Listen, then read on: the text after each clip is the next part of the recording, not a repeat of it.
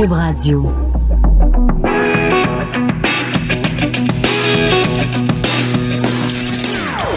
Des opinions bien à elle. Sophie Durocher. Son franc-parler ne laisse personne indifférent.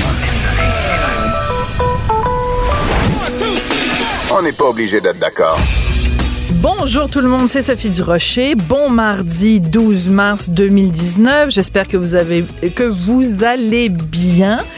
Merci beaucoup d'avoir choisi Cube Radio et d'avoir choisi. On n'est pas obligé d'être d'accord. Êtes-vous amateur de vin? On sait qu'au Québec, depuis euh, plusieurs années maintenant, euh, les Québécois sont de plus en plus euh, des des amateurs de vin, des fins connaisseurs qui se renseignent, qui comparent. Il y a des clubs de vin, des clubs d'amateurs et tout ça. Mais il y a une chose qui est assez frappante et c'est quelqu'un que je suis régulièrement dans les médias Yves Mayou, qui est président fondateur du Club des dégustateurs de grands vins. Euh, c'est lui qui a attiré mon attention là-dessus. Euh, la dégustation du vin, les notes sur le vin, les critiques de vin, ça se fait de plus en plus en anglais. Ce qui est assez contradictoire parce que, bon, quand même, c'est pas parce que je suis né en France que je le dis, là c'est surtout pas parce que je suis né à Bordeaux en 1965.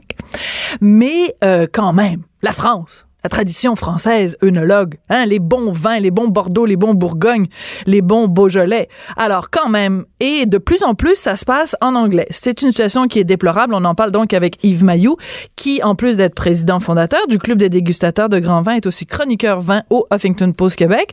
Bonjour, Monsieur Mayou, comment allez-vous? Bonjour, ça va bien, Sophie, merci. Oui, il y a peut-être des gens qui nous écoutent qui disent, bon, que ce soit en français, que ce soit en anglais, l'important euh, quand on s'intéresse c'est de trouver l'information, de trouver des notes de dégustation, et puis on s'en fout dans quelle langue ça se passe. Qu'est-ce que vous répondriez à ces gens-là, Yves?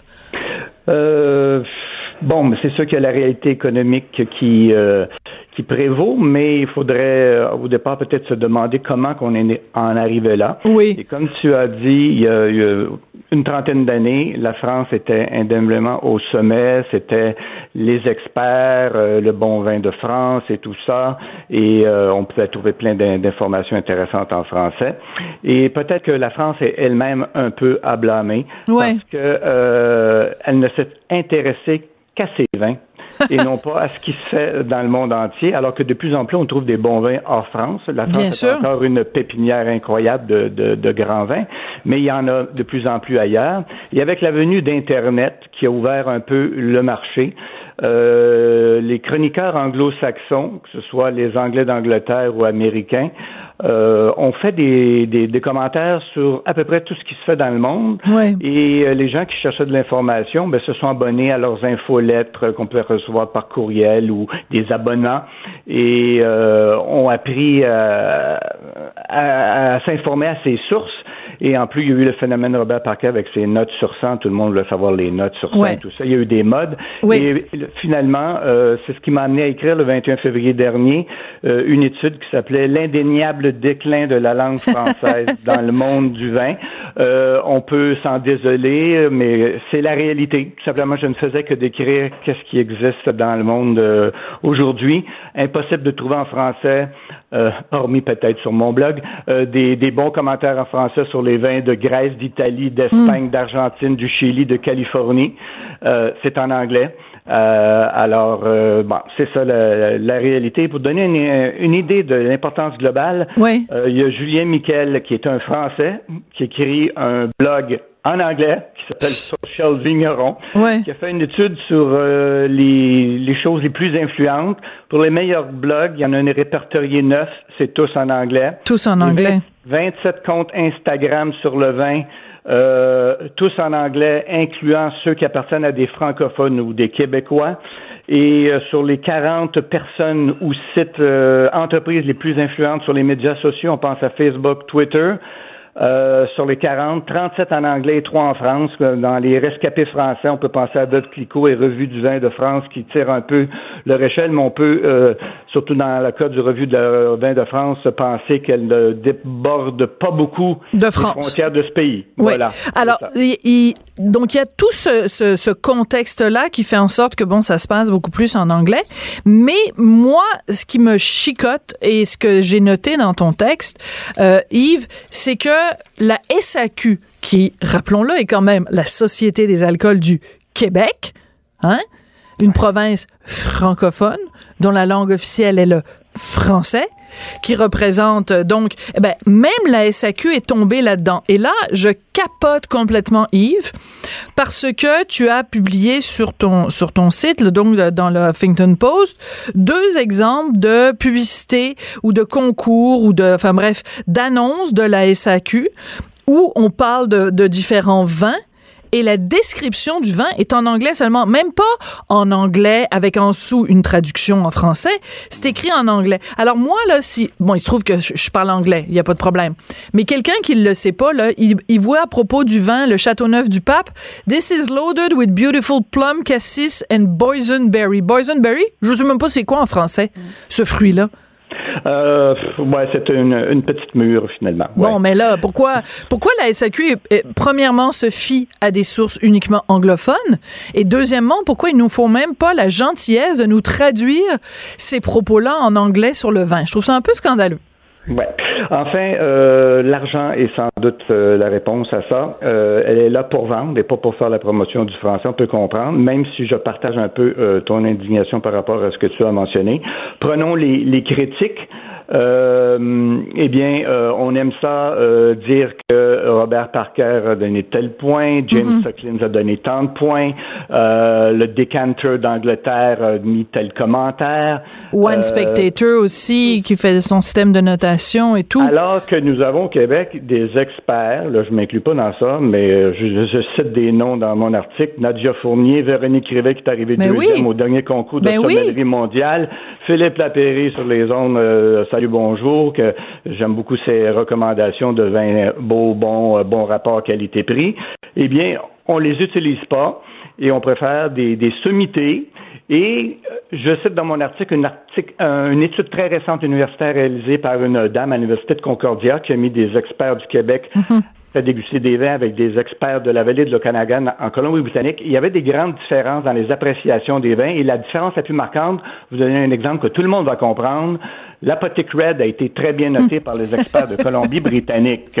Oui. Alors, bon, alors... Alors, c'est drôle, c'est drôle que tu parles du Apothic Red parce que chez nous, là, chez les Durocher Martineau, c'est une source de dissension. Parce que moi, j'ai eu ma période, et je m'en confesse, euh, j'ai eu ma période Apothic Red et c'était un vin que j'aimais bien.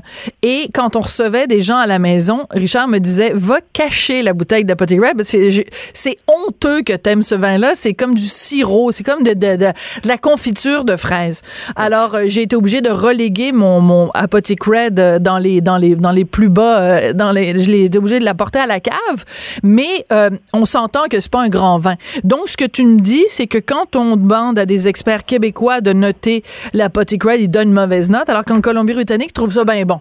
Euh, peut-être pas autant d'écart, mais c'était le vin qui avait suscité le plus de divergences, disons. Mais ce n'est pas honteux d'aimer la Red, je veux rassurer ceux qui l'aiment. Bon, bon, alors euh, on réputation a est sauve. ce qu'on veut. Si vous, euh, si vous adorez ça, il faut acheter ce qu'on aime. Mais en général, on va aimer ça plus quand on débute dans l'apprentissage du vin et après notre palais se, raffine et surtout si on veut boire du vin en mangeant, mais c'est préférable un vin sec qu'un vin sucré. Oui, je comprends. Mais je veux revenir sur ce que tu as dit au-delà de l'humour puis tout ça. C'est super important ce que tu dis, Yves. Ce que tu dis, c'est que on a ici au Québec des spécialistes, des gens, tu nommais Véronique Rivet, qui, comme tu le disais, s'est rendue très, très, très loin, très haut dans le domaine de l'œnologie. C'est vraiment une spécialiste. Comment se fait-il que la Société des alcools du Québec, quand elle veut nous parler d'un vin, quand elle veut vanter un vin, fait référence à des analystes ou des spécialistes étrangers plutôt que de mettre en valeur les talents québécois. C'est ça la question qui se pose. Oui, mais encore une fois, c'est sûr que l'attrait du, marketing et euh, de la notoriété, il y a beaucoup de gens euh, qui regardent des points. Moi, je, je, dis à la blague souvent, euh, vous préférez boire des points au lieu de boire du vin. Hein?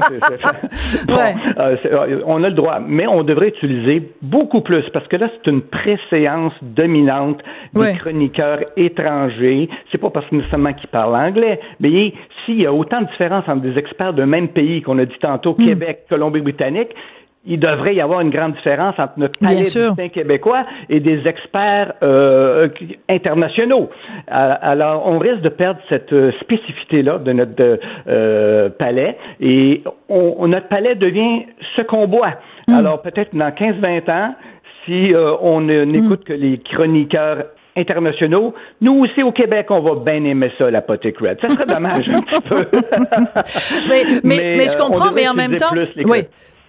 On devrait utiliser plus les chroniqueurs québécois. Puis aussi, si la SAQ était une entreprise privée, euh, je serais tout à fait d'accord avec ton point que tu faisais tout à l'heure, ton argument que tu disais tout à l'heure de dire, ben ils sont là pour vendre. Donc, ils veulent trouver des arguments qui vont faire en sorte que les gens vont aller à la SAQ puis aller acheter plus de plus de vin.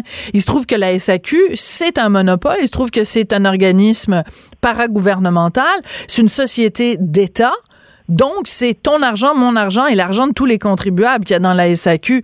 Alors, je veux dire, ils ont quand même, selon moi, au-delà de simplement le côté euh, glamour qu'il peut y avoir à citer des chroniqueurs étrangers, ils ont une responsabilité de mettre en valeur les artisans québécois qui travaillent dans ce domaine-là. Je pense que oui. Honnêtement, on devrait être capable de satisfaire un peu les deux types de clientèle, les buveurs d'étiquettes qui cherchent des points et euh, les, autres qui euh, recherchent des vins plus euh, qui répondent plus à, notre palais du Québec. Moi, je sais bien que si je vais dans une succursale et je vois à côté d'un vin que je connais pas, un petit entrefilet de Nadia Fournier, Véronique Rivet ou Philippe Lapéry qui me dit un beau vin frais, équilibré, mm. bon rapport qualité-prix, ça va me parler davantage que 96 points de Robert Parker. Parce que le 96 points de Robert Parker ou la 32e place du top 100 du One Spectator, c'est pas certain que je vais l'aimer. Ça, ça correspond pas tout à fait à mes goûts. Donc, pour une question de d'efficacité, hein, je pense, on devrait avoir aussi euh, de temps en temps faire appel euh, aux, experts euh, du Québec. Et j'ai fait un petit sondage sur Twitter justement. Ah, ok, vas-y. Parce qu'on peut faire des petits sondages avec. Oui, oui, tout à fait, ouais. Alors, j'ai dit la SAQ utilise principalement les chroniqueurs étrangers et très peu les chroniqueurs d'experts d'ici qui pourtant sont capables de communiquer en français. Est-ce que vous êtes d'accord que c'est pratique, eh bien, 81% on dit non. Ça me ah. rassurait un petit peu. Alors, ah, ben, ça. on n'est pas les seuls à penser comme ça. Ben, tout à fait. savoir aussi, j'ai fait une demande à l'Office de la langue française du Québec, parce que j'aime ça fouiller. Ah, oh, vas-y, j'adore ces histoires-là. Vas-y, vas-y, vas-y. Alors, euh, c'est très rapide, hein, pour répondre, en tout cas, au départ, tombe tout de suite sur une, demoiselle, Esther Durand. Elle me dit, bon, ça serait Madame Julie Les Tourneaux qui peut répondre à ça. Alors, j'écris à Madame Les Tourneaux un petit courriel, en moins de 24 heures, j'attends la réponse. En donnant les deux exemples que tu as cités sur les réseaux sociaux où les commentaires de vin ne sont 7-8 lignes uniquement en anglais. Un, la SAQ est-elle assujettie à la loi de l'Office québécois de langue française? Et si oui, c'est quoi les dispositions qui lui permettent de faire ce que je vous montre là? C'est uniquement anglais. Alors j'attends la réponse impatiemment. Ben, écoute, quand tu auras la réponse, appelle-moi parce que j'aimerais ça pouvoir donner la réponse en ondes parce qu'en effet, comment se fait-il alors que la langue d'affaires et la langue de commerce et la langue d'usage au Québec, c'est le français. Comment se fait-il qu'à fortiori, une société d'État euh, sur les médias sociaux utilise euh, une référence qui ne peut être comprise que par des gens qui sont bilingues? C'est, une excellente hein, question. Ben oui. Le français doit avoir préférence ou doit être prédominant. Absolument. Alors, que tu as vu les exemples, c'est loin d'être le cas. Et puis si notre propre société d'État à qui on a confié le monopole de la vente du vin, mm. le seul État francophone en Amérique du Nord, n'encourage pas nos experts d'ici ou ne donne pas préséance aux Français, mais qui va le faire? Qui va le faire? Moi, j'adore ça. Je, trouve que c'est une question euh, extrêmement importante. Écoute, euh, le, le, le, le, français, si on, si on, c'est que c'est ce genre de petites défaites-là tu sais, on dit, oh, oui, c'est ça, c'est comme euh, les gens en Beauce là, qui disent, on va faire la semaine de l'érable, on va appeler ça Érable Week. Ben oui, il y a des gens qui m'écrivent puis qui disent, bah, c'est pas grave, on dit week-end, pourquoi on dirait pas Érable Week? Ben oui, parlez comme ça, les amis, il y en a pas de problème, puis à un moment donné, on va se retrouver comme au Nouveau-Brunswick puis comme en Louisiane. Il y en a pas de problème. Laissons la SAQ faire des annonces où la moitié du texte est en anglais, c'est pas grave, c'est pas grave. Euh, je veux revenir sur ce que tu disais à propos de, de, de Robert Parker, donc les gens qui qui sont un petit peu dans, le domaine du vin ou même juste des amateurs euh, à la petite semaine, là, euh, savent à quel point son jugement est, respecté par certaines. Enfin, des gens qui en font carrément une religion, là. Quand ils arrivent pour acheter du vin, ils prennent rien qui est en bas de 90% la note de Parker. Et moi, quand je rencontre des gens qui me parlent de Parker comme si c'était un demi-dieu, je leur raconte toujours la raison pour laquelle Parker a commencé à s'intéresser au vin. Et il était donc jeune américain en voyage en Europe et euh, il était en France et euh, il avait pas d'argent, tu sais, c'était jeune étudiant euh, avant avant l'université là dans la vingtaine et tout ça et lui c'était un gros buveur de coke comme beaucoup d'Américains. Et le coke en France coûtait plus cher que le vin. Fait qu'il était tellement cheap, il y avait tellement peu d'argent. c'est vrai. qu'il a commencé? Parce que, tu sais, en France, tu peux avoir une bouteille de vin pour. Euh, ben, à l'époque, c'était en francs, euh, j'imagine. Un là. euro deux. Ben, c'est ça. Puis bon, je veux dire, n'importe quelle bibine, là, de, de, dans, dans des, dans des, dans des, des gros contenants, là. Bon. Alors, il a commencé à boire du vin parce que c'était moins cher que le coke. Mais rappelons-nous que le gars qui nous dit euh, qui dicte nos goûts en termes de vin, c'est un gars qui buvait du coke et dans une canette de coke, il y a huit cuillerées à soupe de sucre. Le Apotic Red à côté, là, c'est rien. c'est tout à fait. Et à la fin de, mon deuxième billet, je cite Michel Faneuf, un expert euh, québécois qui a fait le guide du vin de, Absolument. de 2004. Ben oui qui disait c'est que c'est paradoxal à une époque où on n'a jamais tant célébré la diversité et la complexité du vin hum. qu'une poignée de commentateurs tout puissants décident pour nous ce qu'il faudrait boire en résumant ça par un chiffre. C'est très bon point.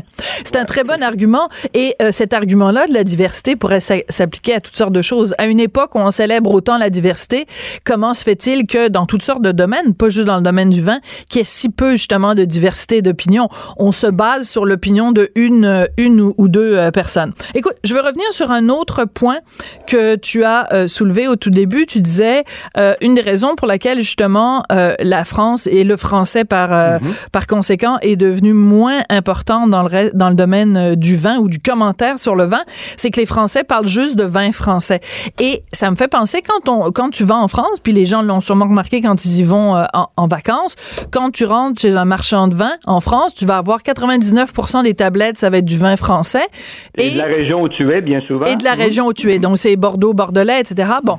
Et euh, et il va avoir peut-être euh, une demi-étagère. Si le gars, euh, ça l'intéresse, il va avoir un petit peu de vin italien ou peut-être euh, quelques vins américains et, et encore alors que dans le reste du monde, ben, les gens sont beaucoup plus ouverts. Moi, je suis sûre que si tu vas en Australie, chez un marchand de vin, oui, il va avoir des vins australiens et d'autres endroits dans le Nouveau Monde, mais il va avoir plein de vins d'ailleurs. Donc, les Français sont trop nombrilistes pour le vin et c'est peut-être ça qui a mené à, leur perte d'influence, en tout cas dans le domaine euh, des communications. C'est pour ça qu'il y a 30-40 ans, les premiers grands experts mondiaux étaient des Anglais d'Angleterre parce qu'eux avaient l'esprit ouvert. On fait pas vraiment de vin en Angleterre. Ouais. Donc, ils sont devenus des, euh, ils ont eu longtemps des relations avec Bordeaux. On pense ben, à la gare de Santin, ben, tout, tout ça. À donc fait. ils aiment beaucoup les, ils ont eu de, ils connaissent les vins de Porto, le Portugal. Donc euh, les, les grands vins font partie de leurs habitudes gastronomiques. Ils sont mis à commenter euh, les vins du monde entier. C'est là qu'ils ont pris d'avance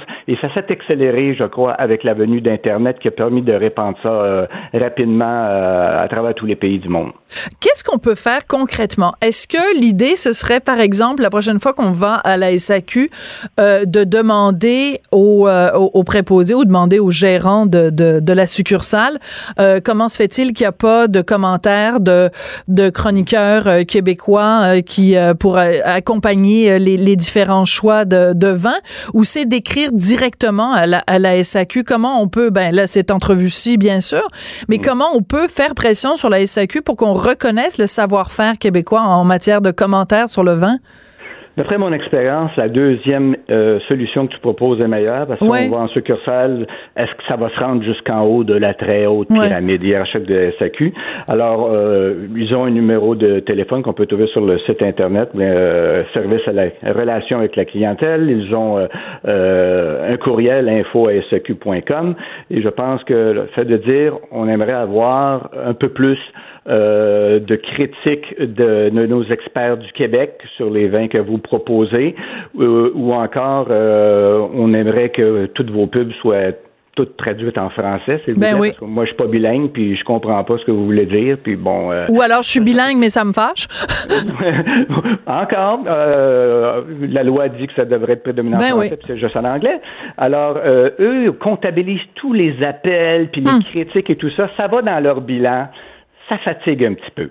Hein? Ah, alors, alors, je pense que euh, si on veut euh, que ça, espérons avoir certains résultats, euh, le mieux c'est de communiquer directement avec la siège sociale de la SAQ et dire moi je suis client, ça m'appartient un peu la SAQ, voici comment j'aimerais que s'assoit et que ça réponde à mes besoins. Un service de commerce de détail, il faut répondre aux besoins de la clientèle. Ben oui. si les clients disent les besoins, si le commerçant est bon, il va écouter sa clientèle. Voilà. Puis ce qui est bien avec la SAQ, c'est qu'on est à la fois le client et le patron. Oui, ça, ça nous appartient. Eh, merci beaucoup. C'est toujours un plaisir de te parler, euh, Yves. Yves Mayou, donc, est président fondateur du Club des dégustateurs de grands vins et chroniqueur vin au Huffington Post euh, Québec. Et euh, dès qu'il va avoir la réponse, donc, concernant ces annonces près de, de façon qui sont prédominantes en, en anglais de la SAQ, ben, après, après son, son, son question à l'Office de la langue française. Bon, dès qu'on a la réponse, on vous la donnera sur les ondes de Cube Radio. Merci beaucoup, Yves. Tout le monde a droit à son opinion. Elle requestionne, elle analyse, elle propose des solutions. De 14 à 15. Sophie Durocher. On n'est pas obligé d'être d'accord. Bon, après mon imitation ratée d'une bouteille de vin qui s'ouvre, passons maintenant aux choses beaucoup plus sérieuses. Euh, Alain Pronkin est euh, spécialiste des nouvelles religieuses. On le reçoit régulièrement et chaque fois que je le reçois, je lui dis "Écoute, Alain, tu pourrais venir euh, faire une chronique à l'émission chaque jour de la semaine, cinq fois par semaine, 52 semaines par année, et on pourrait à chaque fois parler de cas d'abus sexuels par des prêtres au sein de l'Église catholique." Alors, je ne sais pas s'il m'a pris au mot, mais dans l'actualité, euh, Hier, on apprend donc euh, en Colombie plus de 100 cas d'abus sexuels, pardon, par des prêtres. C'est l'Église de Colombie elle-même qui admet qu'il y a eu plus de 100 cas d'abus sexuels, donc plus de 100. Euh, on en parle donc avec Alain. Bonjour Alain Prunkin. Oui, bonjour. Sophie, je voulais juste te dire une petite chose. il faudrait déjà réserver du temps pour demain ah, OK, bon, Parce ben. que demain, c'est la sentence du cardinal Pell pour agression sexuelle sur des enfants et ça va être rendu cette nuit en Australie. Et j'ose même pas te décrire ce que le juge avait dit au moment de, de le déclarer coupable comme description de l'acte. Ben, écoute, Mais ça, c'est demain. Mais, mais de description de l'acte parce que c'était particulièrement, c'était pas juste des attouchements, là, c'est, c'est, c'est allé loin, c'est ça. C'est allé loin. Euh, c'est, et puis là, écoute, la presse australienne l'a mentionné. Moi, j'ai pas osé aller là. Mais je sais pas si tu te souviens, il y a quelques années, on avait montré euh, dans Charlie Hebdo euh, le pape Benoît XVI qui faisait une, enfin, une agression sur un enfant, eh bien, c'est encore pire que ce que Charlie Hebdo avait fait comme caricature. Bon, mais dire que le cardinal Barbaret, à cette époque-là, qui lui aussi était reconnu coupable, mm-hmm. avait dit que c'était odieux. Bon, alors ça, ça me permet d'ouvrir une, euh, une fenêtre. Euh, Charlie Hebdo, je suis très contente que tu mentionnes les caricatures bêtes et méchantes de Charlie Hebdo parce que Charlie Hebdo, c'est un journal bête et méchant. Donc, s'ils font des, caricatures gentilles à un moment donné, ben ce sera plus Charlie Hebdo. Et c'est important ce que tu racontes, que tu parles de, ce, de cette caricature-là, parmi d'autres, c'est que à un moment donné, quelqu'un avait fait une recension de toutes les unes de, de Charlie Hebdo et on avait fait la liste de toutes les personnes qui étaient attaquées, personnes ou groupes qui étaient attaqués par euh, Charlie Hebdo, et les musulmans, c'était peut-être, mettons, 5 une, alors que, mettons, les catholiques, il y en avait 40, 45 une. Les politiciens, en fait, majoritairement, ils ont fait leur une avec des politiciens français ou étrangers qu'ils ont attaqués. Alors, quand il est arrivé, évidemment, les fameux événements euh, de janvier 2015, les événements de, de, de Charlie Hebdo, l'attentat terroriste islamiste, les gens disaient, bon, on le sait bien, Charlie Hebdo, ils haïssent les musulmans. Ben, attendez deux secondes, là. Premièrement, ils haïssent personne. Ils détestent tout le monde. Ils critiquent tout le monde et ils caricaturent tout le monde. Alors, euh, voilà, c'est important et de... Sans retenue. Et sans retenue. Donc, je referme cette parenthèse, mais elle est importante parce qu'en effet, Charlie Hebdo ont souvent, et Dieu sait qu'il y avait de la matière, hein, Oh oui, Il y a euh, représenté des prêtres catholiques ou des, en train de, ben, de, de sodomiser des petits-enfants, puis bon, disons-le clairement, parce que ben, c'est ça la réalité. Qu'est-ce que tu veux que je te dise? Bon, alors... Mais quand on va voir le jugement demain, j'ai l'impression que le juge va revenir là-dessus. Mais ça, ça c'est pour demain. Les détails. Bon, ben écoute, là, mais je vais quand même pas te faire venir euh, tous les jours euh, à l'émission. Concentrons-nous sur la Colombie, parce que, donc, ce qui est intéressant dans ce cas-ci, c'est que donc l'Église admet ces cas-là, Et en plus, ce que je trouve intéressant, c'est que euh, l'Église non seulement reconnaît, mais elle souligne le rôle de la presse et des médias en général dans la dénonciation de ça. Et ça, c'est important parce que parfois, nous, les journalistes, mais moi, je prétends pas du tout faire de journaliste d'enquête, mais je veux dire que ce soit, par exemple, au cinéma, que ce soit des livres, il y a plein de livres qui sont sortis récemment euh, concernant justement l'Église catholique. Euh, et il y a un, film français aussi sur euh, des histoires de de, de, de, de, trois garçons qui ont été agressés par des prêtres. Tout ça participe d'une prise de conscience, puis c'est important de le reconnaître. Oui, il faut reconnaître. Ça commence avec les, les, les journalistes euh, de, de, Spotlight, du Globe and Mail de Boston, du Globe de Boston. Là, ça a commencé avec eux. C'est vraiment cette recherche-là. Et c'est ça ce qui est intéressant, parce que celui qui a dénoncé, ben, qui, qui, qui, qui confirme le tout, c'est Ruben Salazar Gomez, qui est cardinal. Et ce cardinal-là. Il est colombien. Il est colombien. Il est colombien. D'accord. Euh, à Bogota. C'est le cardinal de Bogota. Et il était à Rome pour le sommet sur la pédophilie. Et c'est lui qui a donné le premier des discours. Euh, et puis, à son premier discours, il dit carrément, il dit, nous devons aussi reconnaître que le rôle joué par la presse et les médias de communication et les réseaux sociaux est très important. Hum. Il, le met carrément partant. Il dit, puis même, il paraphrasait le pape. Il dit, même le pape le dit. le pape avait dit à l'époque, je voudrais plutôt remercier vivement les professionnels des hmm. médias qui ont été honnêtes et objectifs et qui hmm. ont cherché à démasquer ces loups et donner la parole aux victimes. Moi, c'est donner la parole aux victimes. c'est majeur. C'est majeur. C'est important. On les oublie toujours, les victimes. Et et, il continue comme ça, puis il dit, on a trop, puis même ce, cardinal-là, mm. Gomez, il a dit, il dit, nous avons, l'Église, parce qu'il parlait du cléricalisme, il dit, nous avons fait plus confiance exclusivement au Conseil des avocats, des psychiatres mm. et des spécialistes de tout type, négligeant le sens profond de la compassion et de la miséricorde pour les victimes.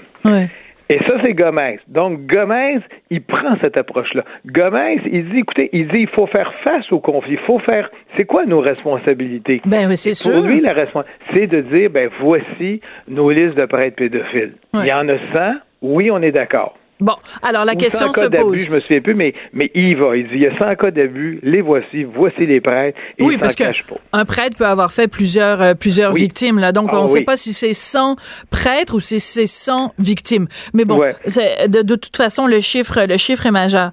Euh, la question qui tue, à quand la même chose au Canada? Ça, c'est la question qui tue. Parce que ça n'a pas été abordé. On l'a fait aux États-Unis. On l'a fait à Chicago. Et là, évidemment, à Chicago, on voit les chiffres. Le, le, cardinal Soupich avait dit, je pense, 300. Les journalistes ont dit c'est 600. On l'a fait, je crois, en Alaska, à Louisiane. Il y a, certains États, chez les hmm. Jésuites, on l'a fait. En France, on vient de faire une commission indépendante hmm. qui va faire la lumière avec l'Église. Tout le monde dit on fait une commission. Donc, un peu partout, on les divulgue, mais pas ici. Et ça, je ne sais pas si où est la, la résistance, mais actuellement, on peut-être qu'on en discute. Est-ce qu'on va le faire? C'est la question. C'est certain que a une directive de Rome qui dit dorénavant, vous allez publier vos listes, ben là, ils n'auront pas le choix. Oui, mais, je t'arrête, je t'arrête deux secondes, je t'arrête deux secondes parce que euh, on comprend qu'à Rome, c'est le, le, PDG, là, c'est le CEO de la compagnie. On a tous très bien compris ça. Mais il reste qu'il y a des filiales dans chacun des pays. Donc, le responsable de la filiale au Canada ou de la filiale au Québec peut aussi euh, mettre ses culottes puis dire, ben nous, on n'attendra pas que le grand patron à Rome euh, avec sa belle robe rouge nous dise quoi faire. Nous, on va le faire et on va suivre l'exemple de tous les autres. Alors, la, responsabilité incomberait à qui ici au Québec de donner la liste? Théoriquement, à chaque évêque individuellement. Mais le patron de ces évêques-là, ce serait qui? Ah, ben mon Dieu, ça serait l'ensemble des archevêques. Tu aurais Monseigneur Lépine euh, pour Montréal, tu aurais Monseigneur Lacroix pour Québec. Mais ils n'ont pas tous un patron? Ils n'ont pas tous un patron? Moi, je connais pas les termes de, bon. mais ce, qui, ce, qui, devient complexe pour eux, c'est que tu as des communautés religieuses. On sait qu'il y a eu des poursuites contre les Sainte-Croix, on sait qu'il y a eu des poursuites contre les clercs, les Oblats. Mais là, eux, euh, que ce soit le cardinal Lacroix ou que ce soit Monseigneur Lépine, n'ont pas juridiction sur les congrégations religieuses. Ce qui fait que ça devient complexe. C'est comme si tu avais plusieurs sous-décisions. Règle générale, on va y aller en front commun. On va dire, parfait, on est d'accord, tout le monde ensemble, et on y va. Mais la résistance, c'est les deux ou. Hmm. Pour divulguer ou ne pas hmm, divulguer hmm. ces listes-là. Mais il va falloir que le Canada ou le Québec arrive à dire oui, on le fait parce que tu as le souci de la transparence. Et à Rome, on en a discuté beaucoup de la transparence. Écoute, il y avait le cardinal Marx qui avait dit écoutez, les dossiers ont disparu. Et même dans certains cas, on n'a même pas ouvert de dossier quand il y a eu des plaintes légitimes. Ils ont est face à ça. Oui, mais les dossiers ont disparu ou les dossiers, on les a fait disparaître. C'est pas la même chose. Voilà. Oui, c'est la même chose. Ou on les a pas ouverts tout simplement.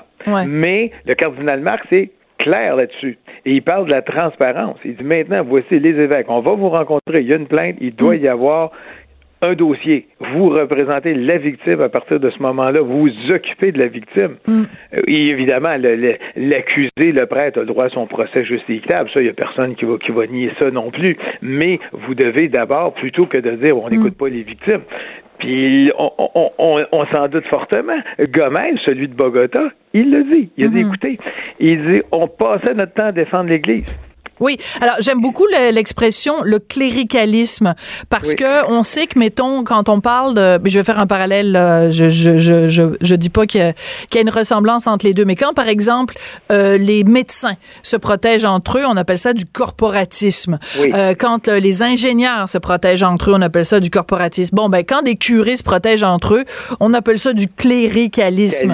bon, alors j'adore cette expression là et donc c'est ce qui explique aussi toute cette fameuse loi de l'omerta de dire ben là on va on va se tenir les coudes parce qu'on est tous des des des des, des petits amis de de, de Jésus. Donc on a ça en commun et au nom de ça ben on va taire euh, on va faire taire puis on va euh, prendre nos petits amis qui sont des agresseurs puis on va les envoyer d'une paroisse à l'autre. Oui, mais je veux juste rajouter un petit peu, je veux pas mettre d'huile sur le feu, mais c'est pire pour l'omerta dans le cas de l'Église.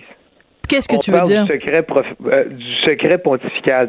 Ça veut dire que on disait en vertu du droit canon, tout doit être secret. C'est même pas entre eux qu'ils ont décidé, c'était dans le droit hum. canon, c'était dans leurs obligations. Et là, on a dit, écoutez, cette fameuse loi du silence quasiment imposée qu'on ne pouvait pas aller à l'encontre, ben là, tu as le cardinal Soupitch de Chicago qui a déclaré toujours dans ce, fameux sommet-là, ah, j'en ai appris, Sophie, quand ben oui, ben oui. et bien lui, il est venu déclarer, il dit, écoutez, il dit il dit dans tous les cas d'abus sexuels sur des enfants, je ne vois pas un cas où on peut invoquer le secret pontifical. Ah, ben c'est génial ça. Et Soupitch est très près du pape. Donc, si on arrive à modifier le droit canonique en disant maintenant le ah. secret pontifical ne ah. s'applique pas à ce dossier-là, imagine, on vient de, j'utilise une, une, drôle d'expression, on vient de libérer la parole. Mais totalement. Et tu sais à quoi ça me fait penser? Faire un autre parallèle un peu vaseux, mais tu sais, le fameux secret bancaire en Suisse. Oui. qui, qui, qui, qui, fait en sorte que les pires exactions euh, financières peuvent être euh, faites sans, dans toute impunité, ben quand on bon, alors c'est un petit peu la même chose, c'est qu'en fait euh, tu as ce secret là, une sorte de secret professionnel, mais si en effet euh, sous Pitts, c'est ça? Soupitch. Soupitch. C'est C-U-P-I-C-H, mais on prononce Soupitch. D'accord. C'est le cardinal euh, qui, a été, qui a été nommé par le pape François et hmm. il était même pas dans, la petite histoire de sa nomination, il était même pas dans les candidats retenus. Hmm. C'est le pape qui est allé le chercher en se faisant un comité à lui puis il a dit ça me prend Soupitch. Et le pape et Soupitch qui a pris beaucoup de galons, ben lui c'est ça sa position. Mais j'adore. S'il est capable de faire lever l'obligation qui existe dans le droit canon depuis, mettons plus de 100 ans du fameux silence, eh bien là, là, on aurait une révolution. Ben, qu'est-ce que t'en penses? Et j'adore la façon dont t'en parles, parce que là, tu dis un tel est allé le chercher. On a l'impression que t'en parles, écoute, comme si c'était euh, le, Canadien qui s'en va chercher, euh, je sais pas moi, Code Kanyemi au repêchage. Là. Je suis sûr que je viens de dire une bêtise en sport, là, mais tu suis ça là, avec la même... Euh, Écoute, on se souvient de McCarrick, on en a parlé, oui. qui a agressé des enfants, qui était une star américaine, et puis qui il, peut même il est, retourné à l'État laïque. Euh, même le cardinal Ouellet, qui lui s'occupe de la nomination mm. des évêques pour la planète, avait dit on a des défauts, on a des failles dans notre processus de vérification pour les nominations. Il y a des processus de nomination pour les évêques. Ouais.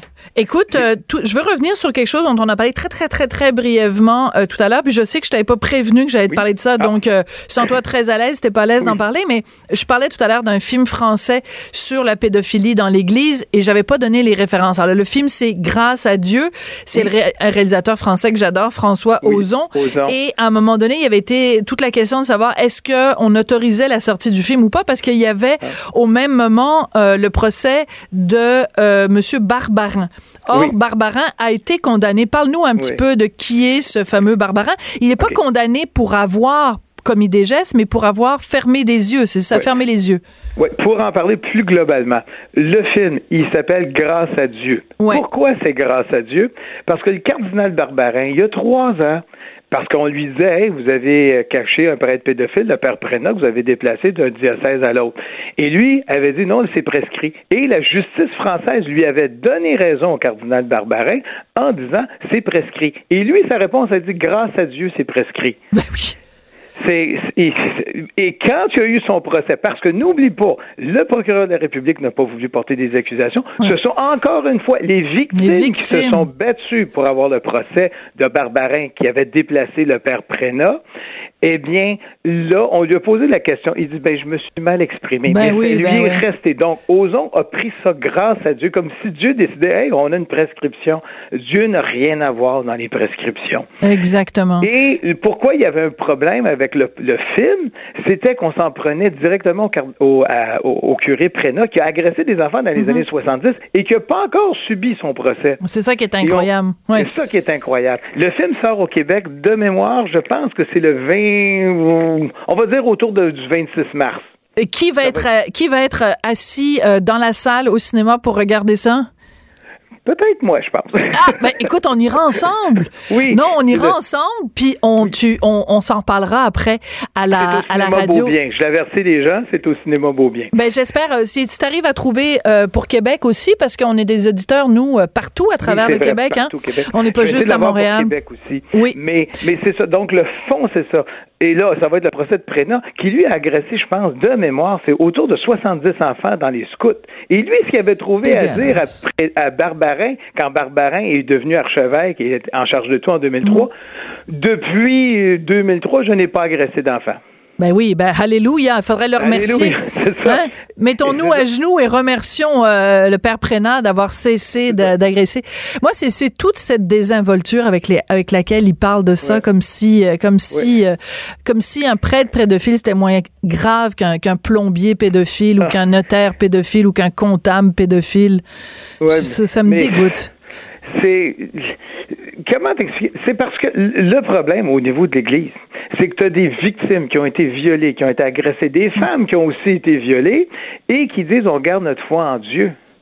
Hmm. La difficulté, c'est que la croyance en Dieu, la croyance que peut-être un monde après la mort est vraiment intime en nous. Et tu as des gens dont la mission était justement hmm de, de dire, ben voici ce qui arrive après, qui ont violé ces enfants-là, qui ont violé ces femmes-là, et malgré tout, la croyance que oui, il y a quand même des bonnes choses est encore plus forte que que, que ces animaux-là. Je m'excuse l'expression, là, mais c'est ça. Et, c'est ça qui est, qui, qui, qui est vraiment euh, comment difficile à expliquer mm. que les gens, malgré tout, conservent leur foi. Écoute, des femmes violées, tu sais, des enfants, là, mm. les enfants, il y en a un qui est devenu prêtre. Et là, tu as des. T'es pas sérieux? Non, non, attends deux secondes. Il faut que je prenne le temps d'absorber ce que tu viens de me dire. là. Un enfant, qui a, un garçon qui aurait été euh, agressé, parce qu'évidemment, ça peut pas être une fille, parce que les filles n'ont pas le droit d'être prêtres. Donc, un garçon agressé par un prêtre a décidé quand même de choisir cette voie-là. Oui. Et là, actuellement, aux États-Unis, le père McCarrick, là, ben là, McCarrick, le cardinal, a fait a fait des cérémonies religieuses où euh, les, les, gens sont devenus prêtres. Il, Un peu comme le mariage, ben là, tu deviens prêtre, puis il y a une cérémonie religieuse. Eh bien, tu as des prêtres qui disent, écoutez, moi, je suis devenu prêtre à cause de lui.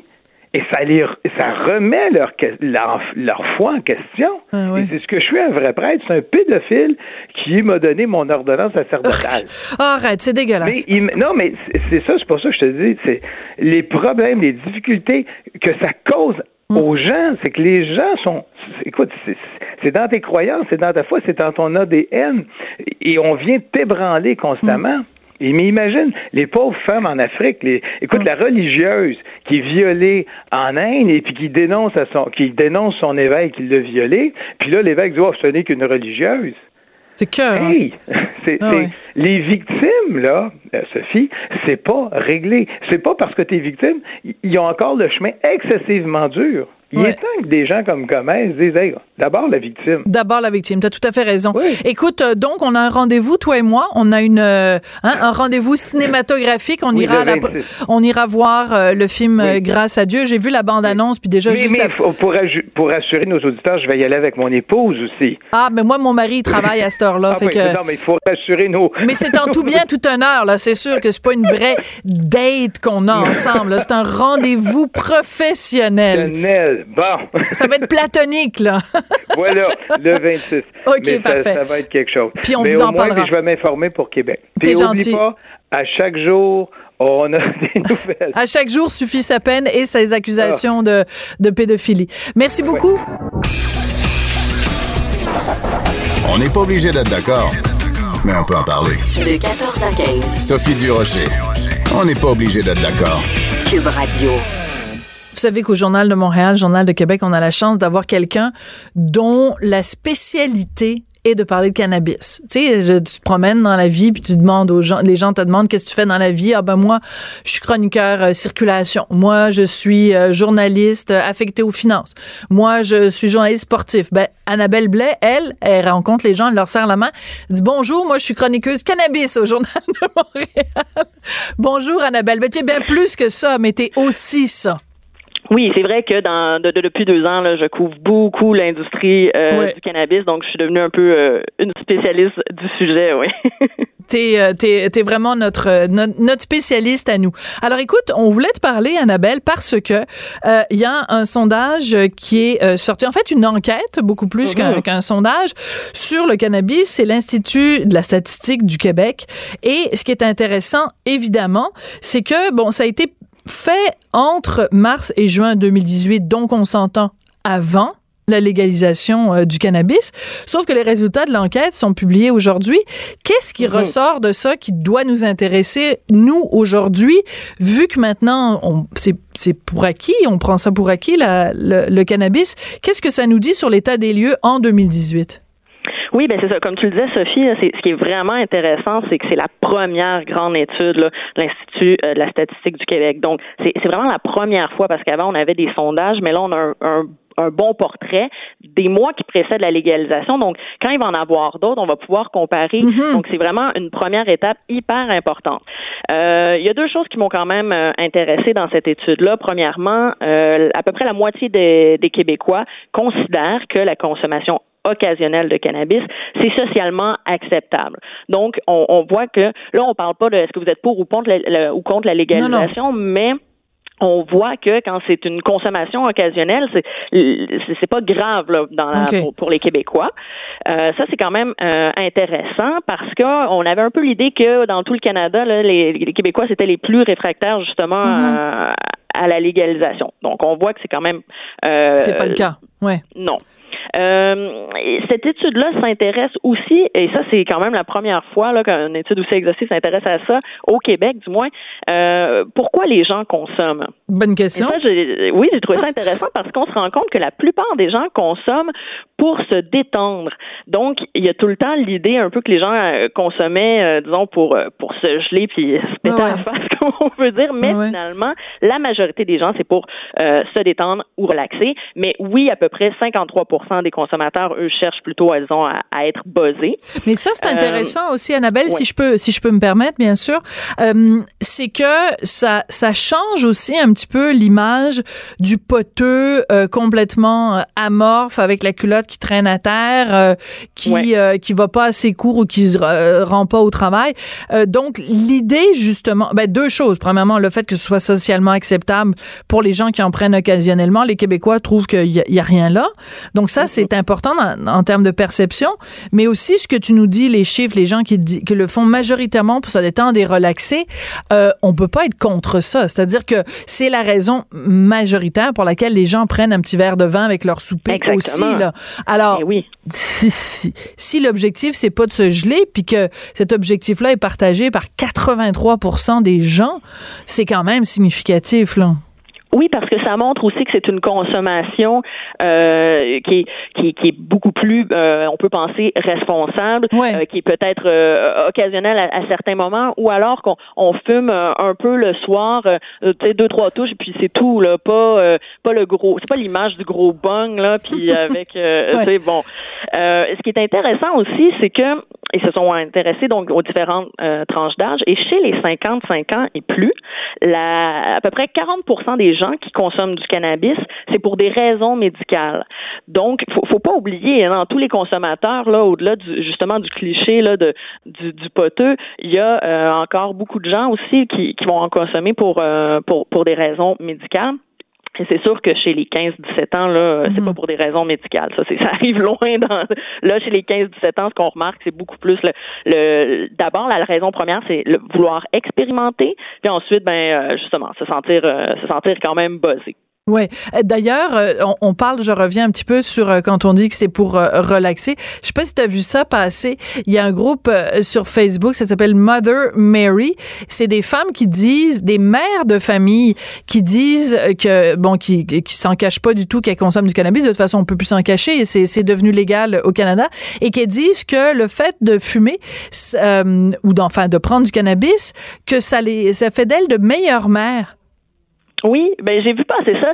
Euh, ça m'a étonné moi dans les derniers mois. Ce que j'ai surtout vu, c'est des mouvements de femmes qui, euh, pour lutter contre la stigmatisation et dire on, peut être des bonnes mères même si on consomme du cannabis. Mais là, de dire qu'on est les meilleures mères ben pour ça, euh, ben, j'ai comme un peu fait le saut en, en, lisant ça ce matin. Euh, mais n'étant pas maman, euh, bon, moi, alors voilà.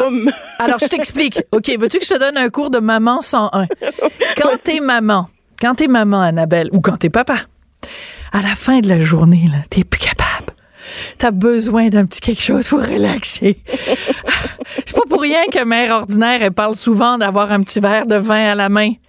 Mais ben oui, mère, ben oui. mère ordinaire, elle pourrait aussi avoir un petit, un petit joint. À la fin de la journée, là, tu veux plus rien savoir de rien.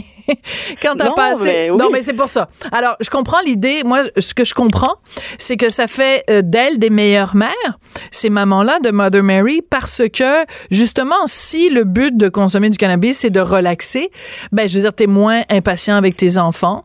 Euh, ça te permet d'être zen quand tu ramasses 22 paires de chaussettes que euh, tes enfants ont laissé traîner, y incluant des jouets, y incluant des petits morceaux de Lego qui font mal aux pieds quand tu marches dessus. Alors, toutes ces choses-là, ou quand, tu sais, tu dors pas la nuit parce que ton enfant se réveille aux deux heures et toutes choses euh, euh, semblables, ben, le fait d'avoir soit un petit verre, soit un petit joint, ben, ça permet de, de rester zen à travers la maternité c'est vrai que le fait de consommer du cannabis en, en étant parent et particulièrement peut-être en étant mère, ça, ça doit être un, je veux dire, euh, je sais pas si c'est le dernier des tabous, mais mais ça reste quand même la stigmatisation est forte. Et oui, dans les derniers mois, on voit beaucoup de groupes sur Facebook pour des femmes qui se regroupent entre elles pour hmm. lutter contre le, euh, justement la stigmatisation entourant leur consommation, parce qu'on voit aussi dans le sondage, c'est que la plupart des consommateurs, c'est pas des consommateurs quotidiens, c'est des consommateurs occasionnels qui ont commencé pour la plupart à l'âge adulte. Donc, euh, on, voit que pour la majorité des, Québécois, c'est une consommation euh, qui est responsable. Donc, les risques de dérapage là, avec une légalisation sont moins inquiétants, je trouve, à la lecture de, cette étude. En tout cas, moi, c'est ce que j'en, comprends un peu. Oui, tout à fait. Écoute, euh, il y a un chiffre qui m'a fait sursauter. Euh, tu dis, euh, donc, on revient évidemment toujours à cette, euh, cette enquête de l'Institut de la statistique du Québec. 16% des Québécois ont fait l'expérience du cannabis avant 15 ans. C'est mhm. jeune en torpinouche, ça. Moins de 15 ans pour une première. Ça veut pas dire qu'ils étaient des poteux puis qu'ils en prenaient 22 fois par jour, là. Mais d'avoir touché à du cannabis avant 15 ans, ça, ça fait, ça fait, ça fait un petit pincement au cœur quand même. Et, aussi, ce qui, est, ce qui est un peu plus inquiétant, c'est que, bon, oui, 16 ont, ont commencé avant 15 ans, euh, mais c'est qu'on voit là que c'est les, les consommateurs quotidiens, c'est surtout eux, en fait, qui se sont euh, initiés donc aujourd'hui, quand on regarde une personne qui dit euh, qu'elle consomme euh, quotidiennement, il y a de fortes chances qu'elle a commencé avant l'âge de 15 ans. Donc ça, c'est inquiétant parce que les deux choses qu'on nous dit justement les dangers pour le ben cerveau, c'est de commencer tôt et de consommer souvent. Donc, on voit que, tu sais, quand je dis que pour la majorité de la population, c'est une consommation responsable, ça, c'est pas inquiétant, certes, mais oui, il y a comme un 15 mm. que ça, c'est plus inquiétant. Et ça, il va falloir euh, que, justement, les politiques de santé publique, euh, à travers la légalisation, aillent chercher ces gens-là, mm. parce que c'est eux qui sont les plus inquiétants, mais il faudrait pas non plus que l'ensemble des politiques, disons, de santé publique euh, et, ne, ne concernent que ce 15 %-là. Il faut aussi parler à la reste, au restant de la population du Québec qui a une bonne consommation, disons, plutôt responsable. Voilà, mais, rappelons-nous euh, rappelons-nous quand même, Annabelle, puis c'est important, c'est que euh, la, la CAQ se propose de remonter l'âge euh, de légalisation du cannabis pour passer de 18 à 21 ans. Donc, c'est c'est dans ce contexte-là aussi qu'il faut considérer ça parce que la raison pour laquelle toi et moi on sursaute quand on entend avant 15 ans, c'est qu'on le sait parce que tous les médecins ou enfin, il y avait vraiment quand même un, consensus à ce niveau-là euh, quand on parlait de la légalisation, c'est que les, les, les neurologues, tous ces, les spécialistes disaient le cerveau n'a atteint sa pleine maturité qu'à 25 ans. Donc tout mhm. ce qui est consommation euh, effrénée avant a un potentiel euh, de d'endommager, de, que ce soit l'alcool ou que ce soit les, les drogues. Là. Et on sait que le plus gros groupe de consommateurs est chez les 18-25 ans, suivi des euh, 25-34 ans. Donc ça, c'est vraiment là, les plus gros des consommateurs viennent ensuite les 15-17 ans. Donc ça va être intéressant de voir si bon, le projet de loi a des bonnes chances de passer et l'âge d'être augmenté à 21 ans. Donc dans les prochaines années, les prochains mois, quand on va voir les autres études, est-ce que ça va faire bouger l'âge légal à 21 ans? Est-ce que ça va faire bouger un peu l'aiguille de, de, de, la consommation?